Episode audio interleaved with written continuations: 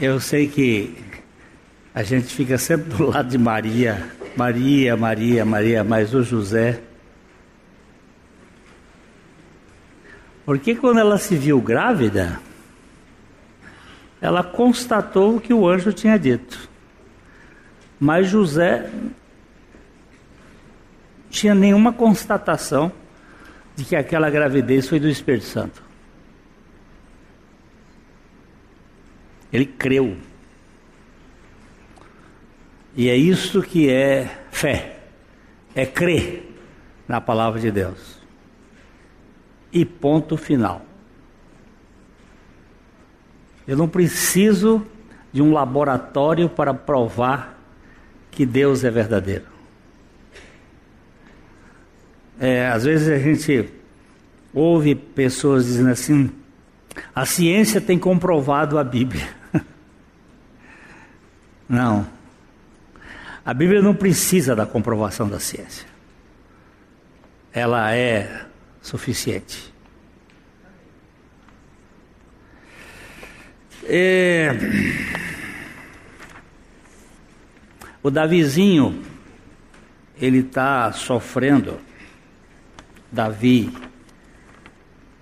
Mizubuchi é o filho do, do Márcio.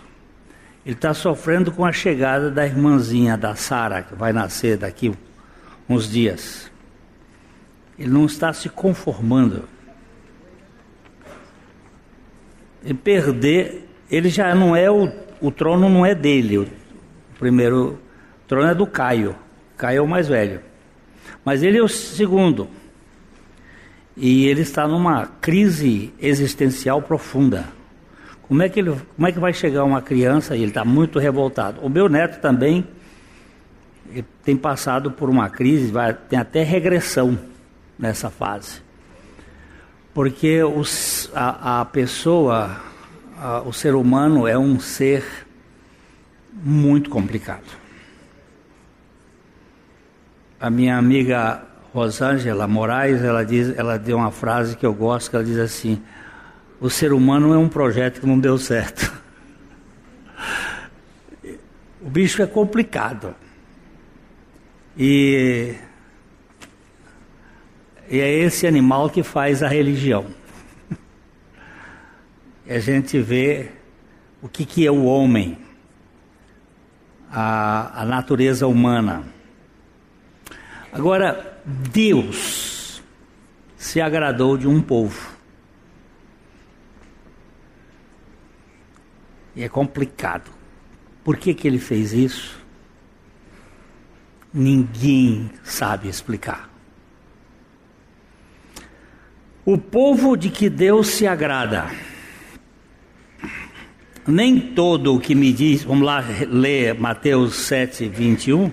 Nem todo o que me diz Senhor, Senhor entrará no reino dos céus, mas aquele que faz a vontade de meu Pai que está nos céus. Eu creio, Pai, que se o Senhor não revelar a pessoa do teu filho, é inútil toda a nossa presunção de conhecimento. Nós pedimos em nome de Jesus que tu fales aos nossos corações. A criação é da Trindade. A queda é humana. É da humanidade. O pecado é de todos, porque Romanos 3, 23 diz: Pois todos pecaram e carecem da glória de Deus. Outra versão diz: e destituídos estão da glória de Deus. Mas a salvação é dos humildes, ou do povo que Deus se agrada.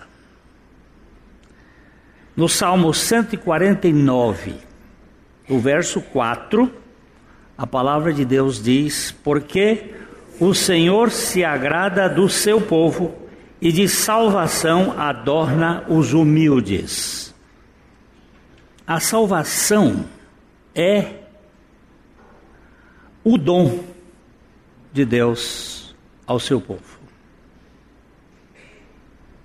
A salvação é dom de Deus e é dom ao seu povo.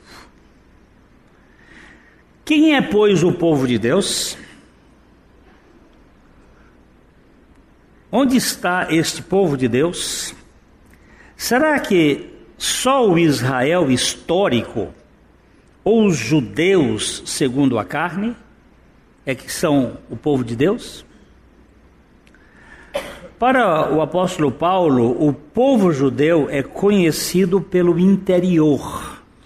Em Romanos 2, 29, nós lemos assim: Porém, judeu é aquele que o é interiormente, e circuncisão é a que é do coração, no espírito, e não segundo a letra, e cujo louvor não procede dos homens, mas de Deus.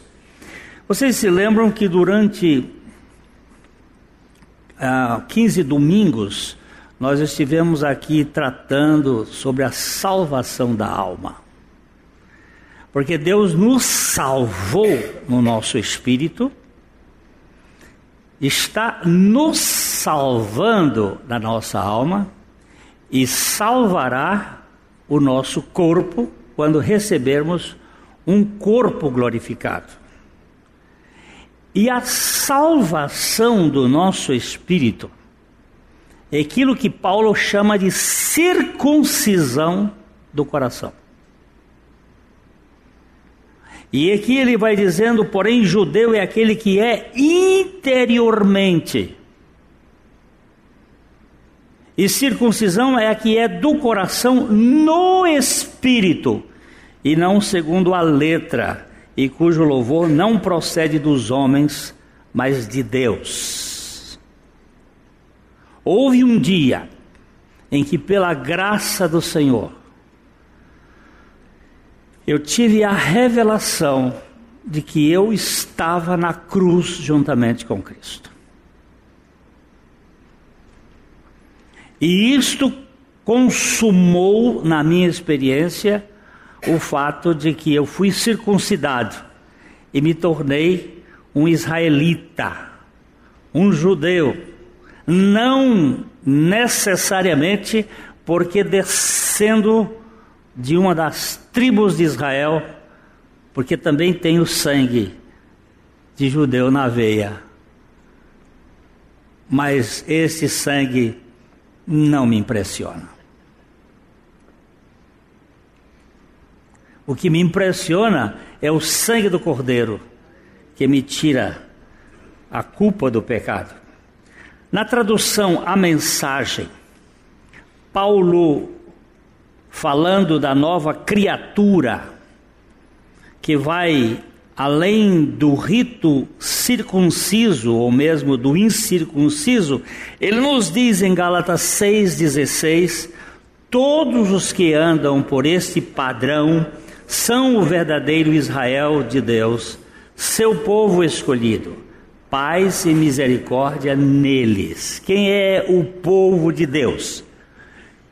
Os eleitos de Deus, os escolhidos de Deus, o povo que tem a marca da revelação da pessoa de Jesus Cristo. Eu não estou dizendo quem que são os batizados numa igreja ou os que fazem parte de um sistema religioso, mas aqueles que foram batizados na cruz juntamente com Cristo. Porque não há como é, explicar este fato que é pura fé, a fé de José, que não pode ser comprovada por nenhum ato senão pelo próprio Espírito. É o Espírito Santo quem testifica com o meu espírito que eu sou filho de Deus. Não são os meus atos. Não são os meus atos.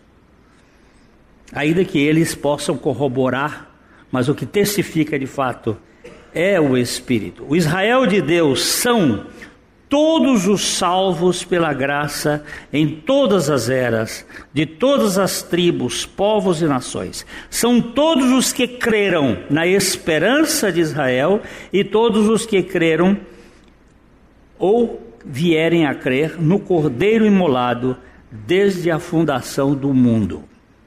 Antes havia uma esperança.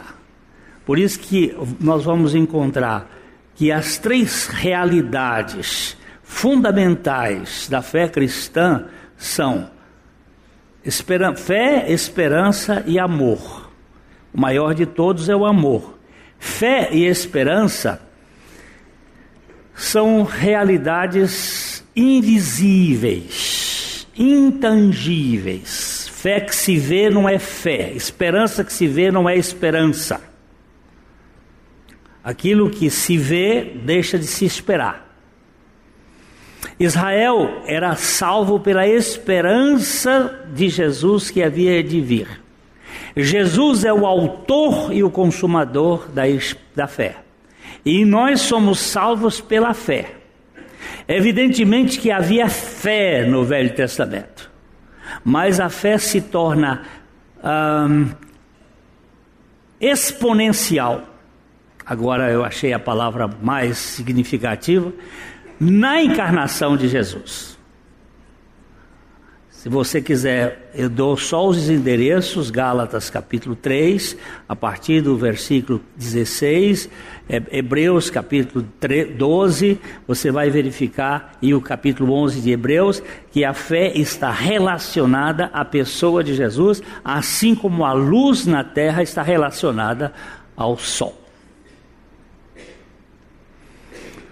E todos os que creram ou vierem a crer, alguém estava ah, sugerindo, quando eu entrei hoje aqui, da possibilidade de colocarem um Novo Testamento lá na, no, na prisão onde está o Lula, para que ele, com esse tempo que ele tem, poder ler o Novo Testamento e, e crer.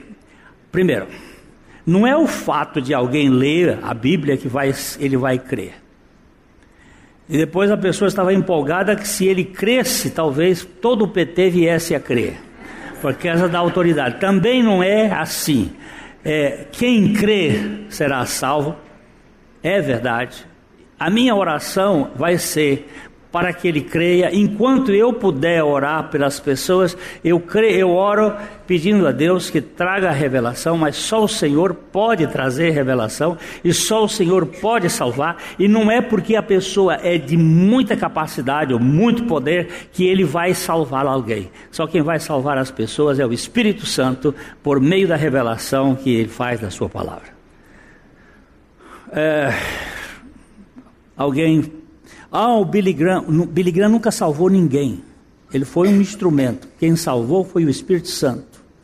E quem salva é o Espírito Santo. Através de Jesus, da obra de Jesus.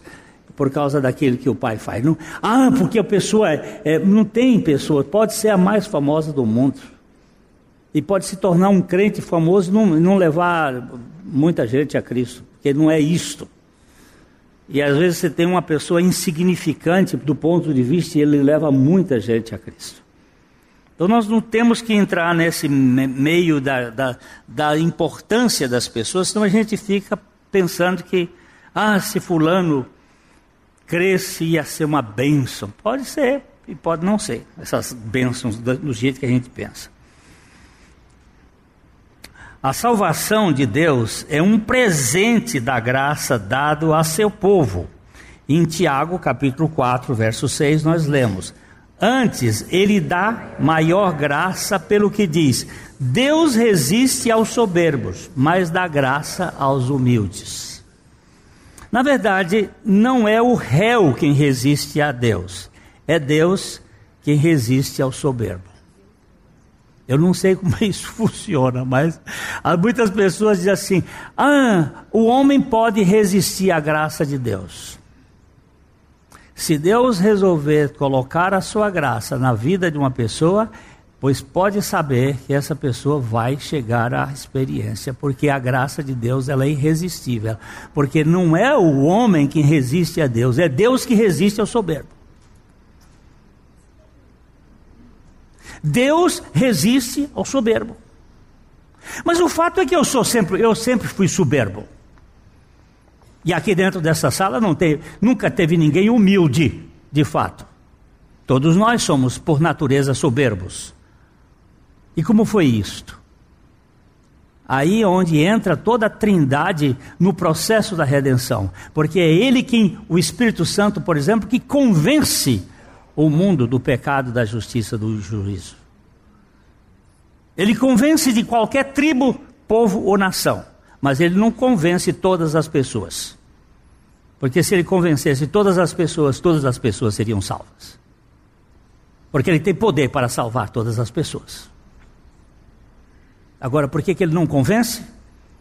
Você não vem fazer essa pergunta porque eu não sei.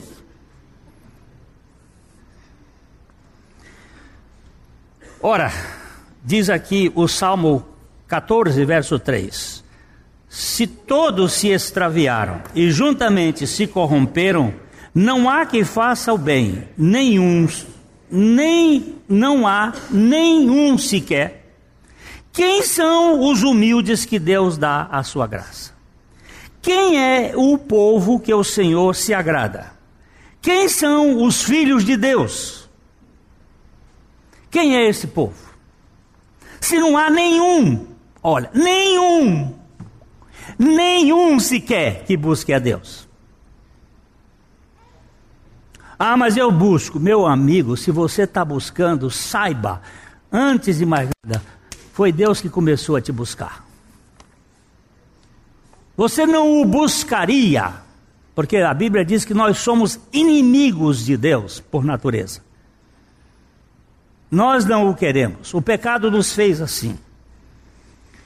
Segundo o apóstolo Paulo em Efésios, o Pai nos fez agradáveis a si mesmo no amado. Assim, se alguém estiver em Cristo, faz parte do povo que Deus se agrada. E como é que eu fui para Cristo?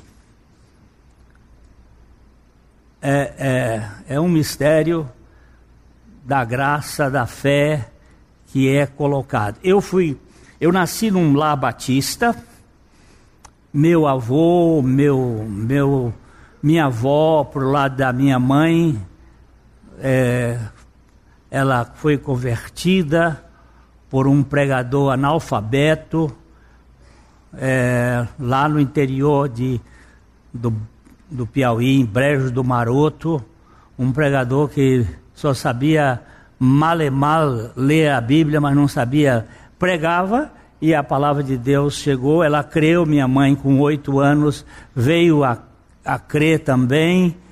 Meu avô paterno creu, lendo a Bíblia, creu.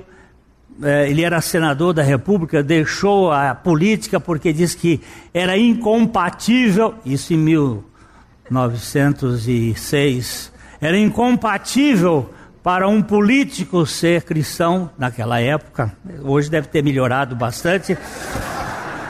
E, e ele, e eu fui criado dentro de um lar batista, fui estudei em colégio batista do, do primeiro, eu só aprendi a ler com nove anos, porque eu é, eu tenho dislexia, tenho problema de rudez, sou rude, sou, tenho problema de eh, asnismo, asnismo é aquele parente do asno, até que se desasna o sujeito faz tempo, desasnar é tirar a asnice do cara. É, foi muito difícil aprender a ler, eu tenho dificuldade em leitura, troco letras, mas fui educado em colégio batista e fui, fui até seminário batista, me tornei um pastor batista, mas eu não era uma nova criatura. Foi aqui nessa igreja, com duas úlceras no, no, no duodeno, com uma frustração no casamento, que eu ouvi uma mensagem lá na igreja missionária pregada pelo pastor Antônio Abuchaim. Eu disse: Isso eu não conheço, isso eu não tenho. Eu não tenho essa morte com Cristo. E se é isto, meu Deus, tem misericórdia de mim e me dá fé para crer nisto. Nada aconteceu sobrenatural, mas aconteceu sobrenatural. Dentro de mim começou uma vida a brotar. E esta vida tem se mantido segurando este talo de pau podre pela sua infinita graça e misericórdia. É isto que eu entendo, meu irmão. Novo nascimento é um milagre, é um milagre. É, sabemos pela palavra que só aquele que vier a Cristo pode estar em Cristo, e só poderá vir a Cristo quem o Pai trouxer. Aí há uma dupla ação. Nós lemos em João 6, 44. Olha João 6, 44. Jesus dizendo: Ninguém pode vir a mim se o Pai que me enviou não o trouxer e eu o ressuscitarei no último dia. Ninguém pode vir a mim, ninguém pode vir a mim, se o Pai que me enviou não o trouxer. Primeiro o Pai move o eleito a ir, e em seguida ele vai voluntariamente a Cristo. O Pai move e o, e o asno vai e o resistente vai. O pecado é de todos, a salvação é de quem crê. A incredulidade é universal, a fé é um dom de Deus. Satanás é o promotor do pecado, Jesus é o autor e o executivo da fé. Não existe fé sem Jesus, assim como não haverá salvação em Cristo sem fé. Nós lemos em Efésios 2, 8 e 9. Porque pela graça sois salvos mediante a fé, e isto não vem de vós, é dom de Deus, não de obras para que ninguém se glorie. Deus não nos escolheu pela fé, mas nos escolheu para a fé que havia de manifestar em Cristo Jesus ao seu povo. Porque se escolhesse pela fé, a fé seria galardoada. Ela seria um atributo que daria valor. Quando eu compro alguma coisa, o meu dinheiro é quem faz aquilo que eu compro. Mas quando eu recebo um presente, não depende do meu dinheiro ter comprado. Não foi minha fé que levou a Cristo, foi Cristo que trouxe a fé ao meu coração.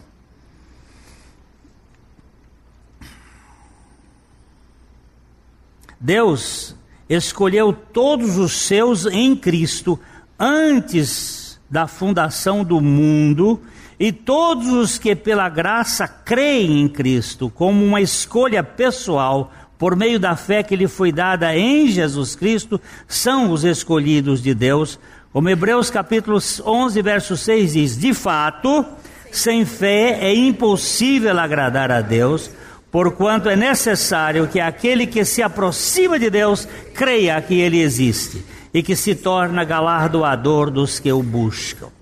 Deus escolhe alguém em Cristo para que este escolhido escolha aquele que o escolheu em sua graça eterna.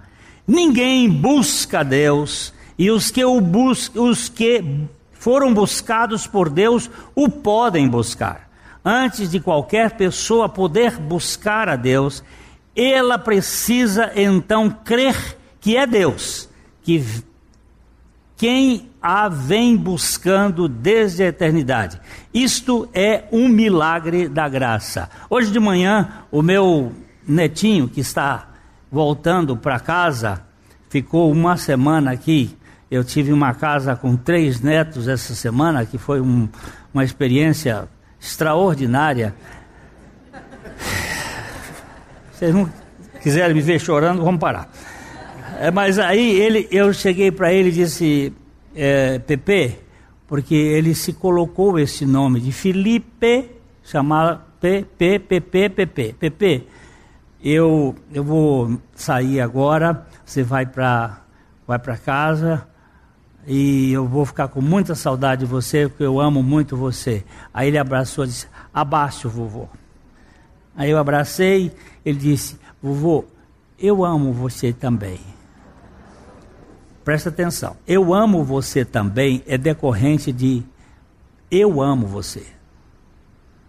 Ele não poderia me amar se eu não o amasse.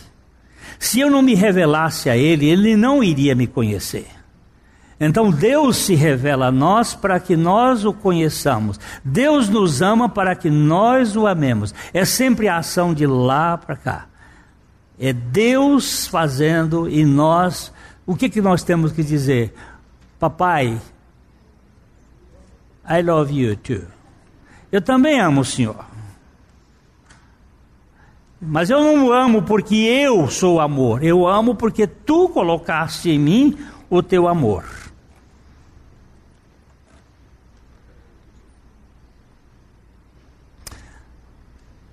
Salmo 4, 3 diz assim: Sabei que o Senhor separou para si aquele que é piedoso.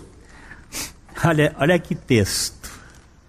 Sabei que o Senhor separou para si aquele que é piedoso. Vamos colocar aqui aquele que tem fé, ou aquele que exerce a fé. Deus separou para si. Ora, a Bíblia diz que a fé não é de todos.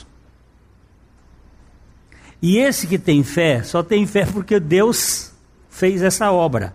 Separou aqui significa escolher ou arrancar do resto. Aquele que é piedoso refere-se ao próprio Davi. No Salmo, depois se vocês quiserem ver, no Salmo é, 89, 11, uh, 19 e 20, para si, não meramente para o trono ou reino de Israel. Foi Deus quem escolheu Davi para si mesmo, não simplesmente para ser rei em Israel. Ele escolheu Davi. Ele disse: Este Davi é segundo o meu coração. Mas Davi, quem foi Davi? Davi foi um rei sanguinário. Por causa de ser um rei sanguinário, não lhe foi permitido construir o templo. Davi procurou até colocar nome de filhos para tentar acalmar. Ele botou um nome de filho, um dos filhos de Absalão. Você sabe o que significa Absalão? Ab Shalom, pai da paz. E foi o, aquilo que foi Absalão. Depois ele botou o nome de Salomão, aquele que produz a paz. Porque Davi foi um homem valente, sanguinário, adulterou, matou, mentiu, mas Deus nunca tirou de Davi a sua graça, até que Davi se rendeu. Existem seis salmos penitenciais, sete salmos penitenciais de Davi. 2, 37, 36, 36, 51. Eu não, não lembro de qual agora. Depois eu posso até colocar. São os salmos penitenciais em que ele confessa a sua indignidade. O mais conhecido de todos é o Salmo 51. Em pecado me concebeu minha mãe, eu sou um homem que não merecia, mas criou, cria Deus um coração puro, renova dentro de mim um espírito reto. Davi foi um homem que transformado, porque a graça de Deus já operava nele antes da sua formação. Porque em pecado foi concebido. Mas Deus, ele diz num outro salmo, que Deus me escolheu na eternidade. É, como cristãos, devemos sempre nos lembrar que o Senhor nos chamou para si mesmos, não por causa de nossas virtudes, mas a despeito dos nossos defeitos. É assim que Paulo nos descreve em Romanos 8, 29 e 30. Porquanto aos que de antemão conheceu, também os predestinou para serem conformes à imagem de seu filho, a fim de que ele seja o primogênito entre muitos irmãos, e aos que predestinou, a esses também chamou, e aos que chamou, a esses também justificou, e aos que justificou, a esses também glorificou. Não é algo indiscriminado, mas propositivo. Olha, por favor, olhe o texto bíblico. Não tente explicar. Olhe e creia. Porquanto aos que de antemão conheceu. Quando é esse de antemão? Antes que houvesse mão. antes de qualquer coisa, aqueles que de antemão conheceu, também os predestinou para serem conformados com a imagem do seu filho. E aos que, para que o, filho fosse o primogênito entre muitos, primogênito entre muitos irmãos. E aos que predestinou, a esses também chamou. E aos que chamou, a esses também justificou. E aos que justificou, a esses também glorificou. Você viu quantos dedos eu botei aqui? Ó. Conhecer, predestinar, chamar, justificar e glorificar. Cinco dedos, o que, que significa? Graça.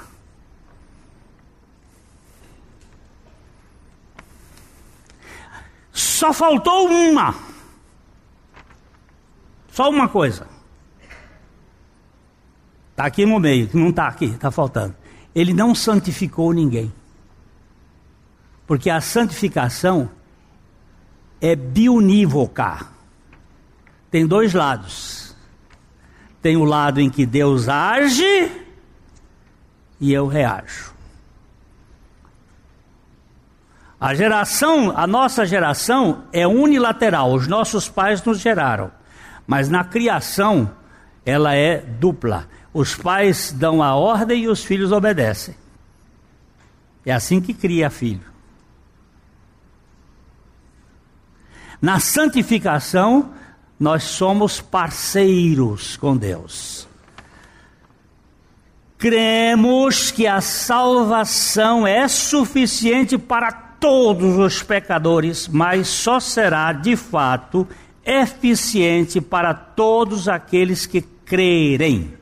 Não temos dúvida de que a fé é um dom de Deus, portanto, todos os que crerem ou creem foram convencidos do pecado pelo Espírito Santo e convertidos de sua autoconfiança para a confiança total na soberania de Deus.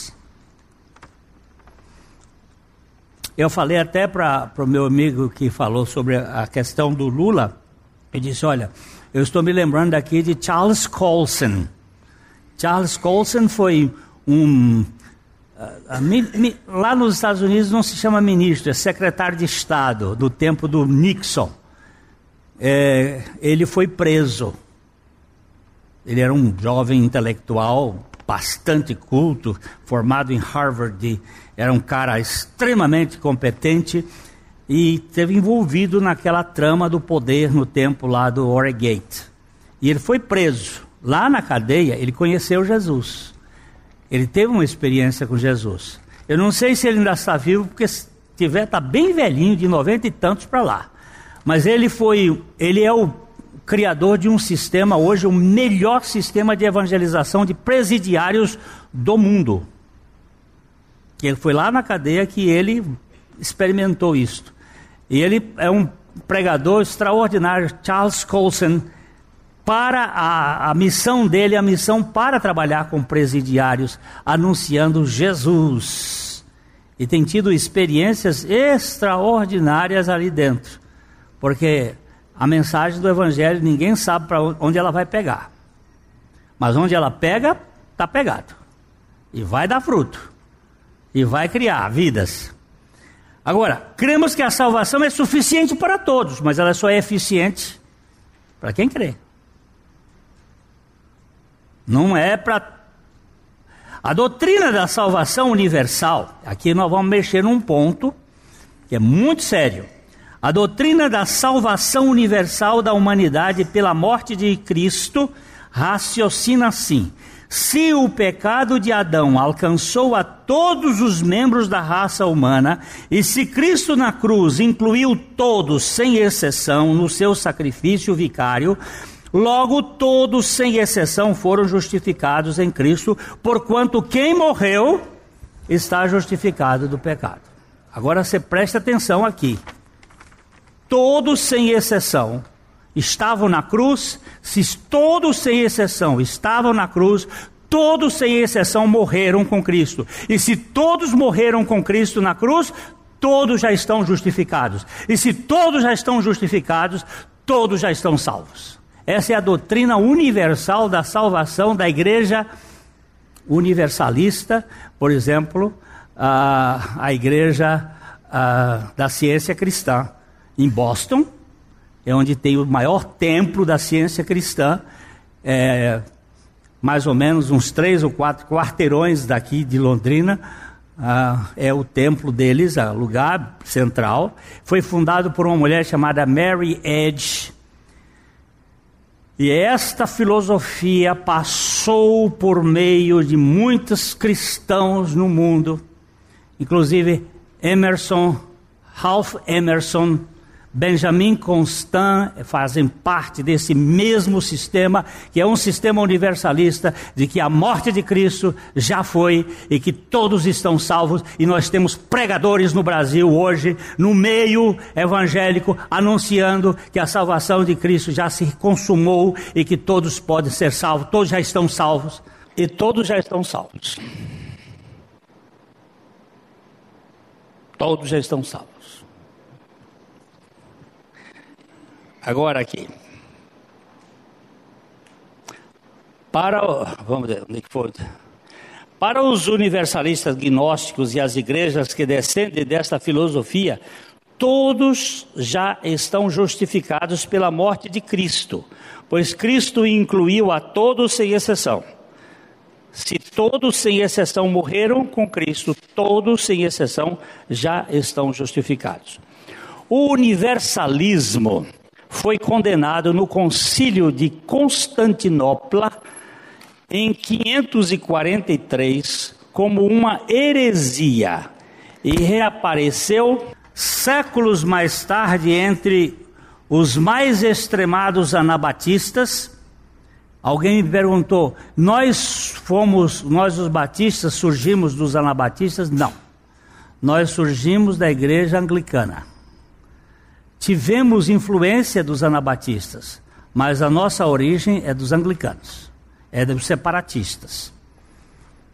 É, mais extremados anabatistas, alguns morávios e outros poucos grupos não ortodoxos.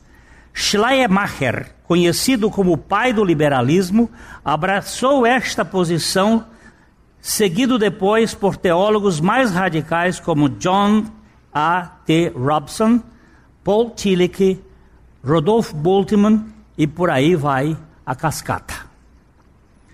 Gente que acredita que há uma salvação generalizada para todos e que Deus vai fazer lá, não sei como é que vai ser. Para o pensamento pelagiano, aqui que existe um grupo foi uma guerra que Agostinho teve com Pelaio, Pelágio. O pecado de Adão não passou a todos, e neste caso a salvação está sob os cuidados do próprio sujeito através dos seus atos. Negando o pecado original e a natureza corrupta do ser humano, não há necessidade da graça.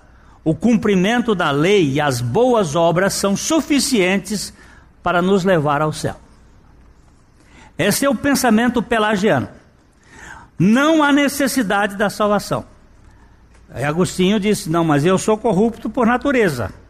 E o Pelaio dizia: Não, nós, eu não sou corrupto. eu consigo praticar a lei. Agora a Bíblia diz que se eu fizer a prática da lei em todos e tropeçar num, eu destruo todos. Como é que faz? Uh, para o pensamento pelagiano, sim. A mensagem paulina é totalmente contrária a este pensamento.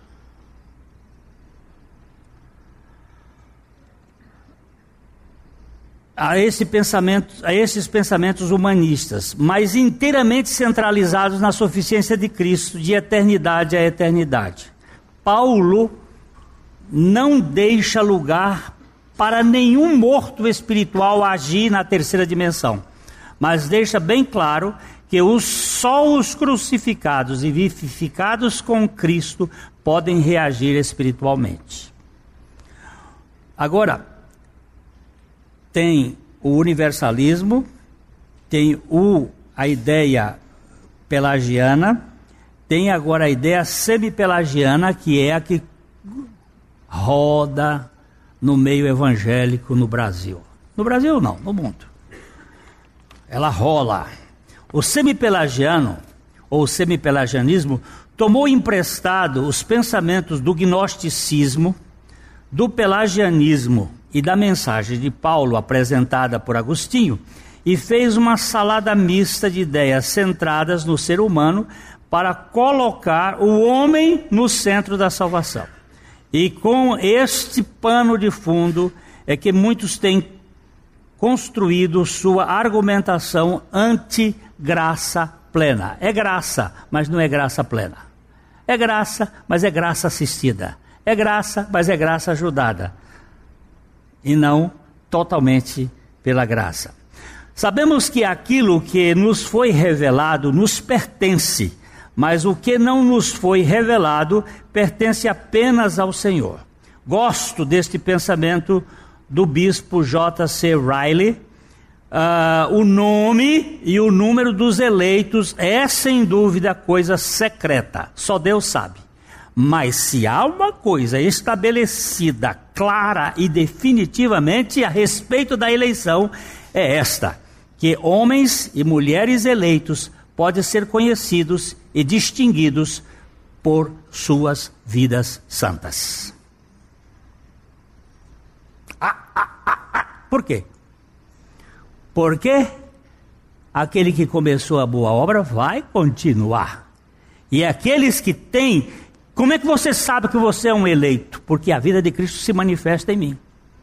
Eu não sou perfeito, mas o perfeito está em mim. E ele diz aqui: eu não posso, só Deus sabe quem são os seus eleitos.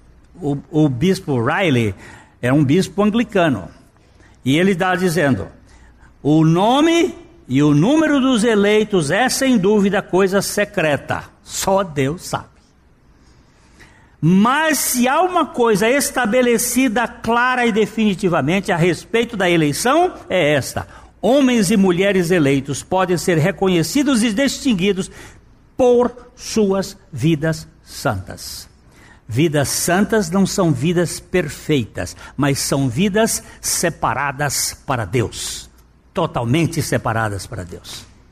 Eu sou de Deus e vivo para Deus e quero viver para a glória de Deus, do, da ponta do pé ao ápice da cabeça.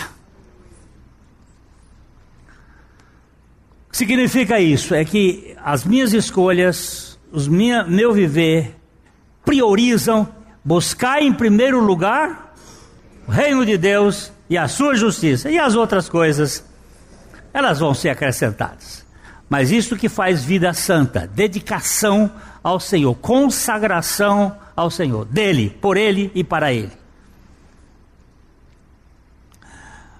Conversando com uma senhora judia, certa vez, ela me disse: Os filhos das minhas filhas são meus netos, mas os filhos dos meus filhos eu não sei. Isto causou certo constrangimento, porque nós estávamos na casa de um dos seus filhos. Mas no final todos acabaram rindo. Agora, todos os filhos de Deus sabem quem são os filhos de Deus. Eles veem o DNA do Pai estampado neles. Sede santos, porque eu sou santo. Nesse dia, nós estávamos aqui no estado de São Paulo, bem São Paulo mesmo, na cidade de São Paulo, ali em Alphaville, e estávamos na mesa, na casa de um rapaz cristão, filho de uma judia, a mãe lá e a família toda ao redor da mesa, e ela deu essa pérola. Os filhos das minhas filhas são meus netos. E é verdade. Judeu só é judeu se ele é filho de Sara, não é se ele é filho de Abraão. Se ele não for filho de Sara, ele não é judeu. Aí ele tem que ser circuncidado, passar por um, um processo. Porque filho de judeu macho e não de judia, necessariamente não é judeu. E ela deu essa coisa. Os filhos das minhas filhas são meus netos. Mas os filhos dos meus filhos, eu não sei. Eu não sei se a minha, a, a minha nora teve um encontro com outro homem. Não posso garantir. Aquilo ficou parado assim, um, um, um meio, um, meio minuto não, mais de um minuto assim, eu, eu ali na ponta da mesa, porque me puseram naquela dignidade, eu fiquei, perdi o fôlego, aí de repente o, o filho, muito sabiamente, deu, disse, é mamãe, mas os meus são meus mesmo, minha, minha esposa não, não me traiu, a cara é da senhora. Aí saiu aquela brincadeira e tal, pererê, pererê, pererê. Tá bom. E essa é a verdade. Agora, os filhos de Deus, você pode saber. Como é que você sabe como é que é o filho de Deus? O filho de Deus prioriza a oração, prioriza a, a, a vida de, da palavra de Deus, prioriza a igreja, prioriza estar com os irmãos, prioriza aquilo que Deus determinou. Ele prioriza isso, ele faz, ele prioriza a evangelização, ele busca em primeiro lugar o reino de Deus. Ele é, você sabe, o gosto dele é esse. Ele tem prazer na farofa da mesa de Deus. O paladar dele é o paladar da mesa de Deus. Ele vai buscar as coisas de Deus. Não precisa. Não tem, tem sim. Busca. Agora, o texto inicial diz assim: Cuidado, mas nem todo que me diz Senhor, Senhor entrará, no, porque também tem o falso, tem o, tem o joio no meio. Mas você vai conhecer a diferença do santo. Sabemos que não é a boa teologia se bem que, se, que esta seja deveras importante para nos ajudar na compreensão da vida cristã, que define a natureza dos, de um filho de Deus, mas é a própria santidade de Deus no modo de ser de seus filhos regenerados. Nunca podemos saber de fato se somos filhos de Deus eleitos em Cristo na eternidade para a vida eterna, exceto ao manifestarmos em nossa vida os frutos de uma vida santa, decorrente da própria santidade de Cristo que vive em nós. E aqui terminamos com esse texto de 2 Pedro 1, 10 e 11. Por isso, irmãos, procurai com diligência cada vez maior confirmar a vossa vocação e eleição, porquanto procedendo assim não tropeçareis em tempo algum pois desta maneira é que vos será amplamente suprida a entrada no reino eterno de nosso Senhor e Salvador Jesus Cristo. Quem escreveu isso aqui foi um pescador, não foi um erudito. Foi um pescador. Mas ele diz o seguinte: Por isso, irmãos, por isso, irmãos, procurai com diligência. Me diga o que é diligência que, que é diligência, meus amados? Hã? Eu não escuto. Eu, eu, o que é diligência?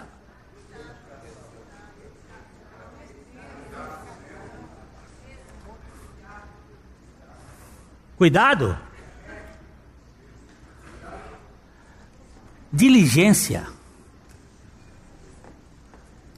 fazer com esmero, com determin... não sai, não larga, é isso aqui.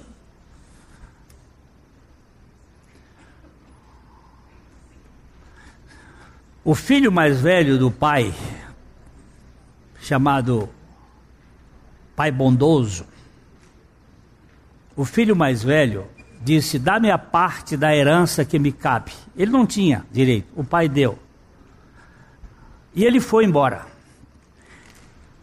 Eu quero dizer aqui uma coisa: olha, você não tem que botar cabresto na, na cabeça de nenhum filho, nem na cabeça de ninguém. Você tem que deixar que Deus saiba, saiba fazer a obra na vida desses filhos. E que esse filho chegue no chiqueiro. Porque quando ele chegar lá, ele vai encontrar o fim de si mesmo. E quando ele encontrar o fim de si mesmo, ele vai buscar com diligência aquele que o ama. Aí ele vai dizer assim: lá na casa do meu pai, a coisa é diferente. Na casa do meu pai, o boia fria come comida quente. E eu vou para lá.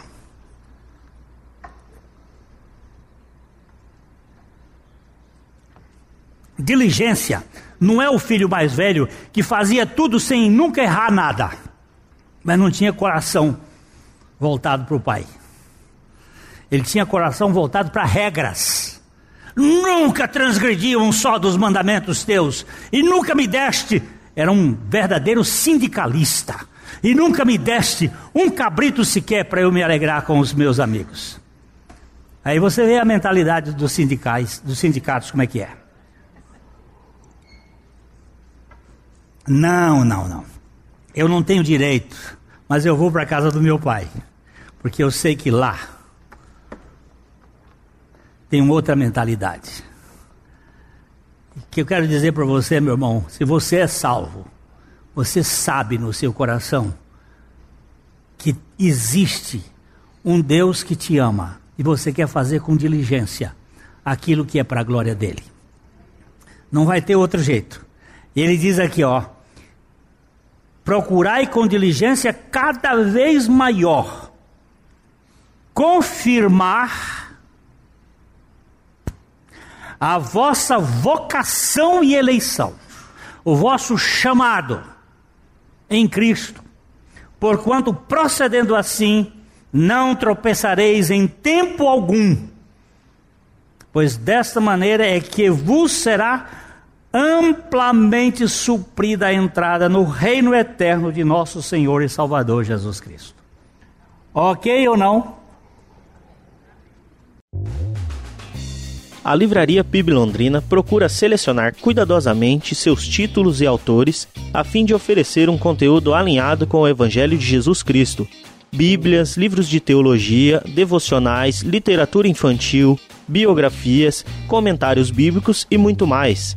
Dispomos também de um acervo de CDs e DVDs das mais de 5 mil mensagens ministradas na primeira Igreja Batista em Londrina.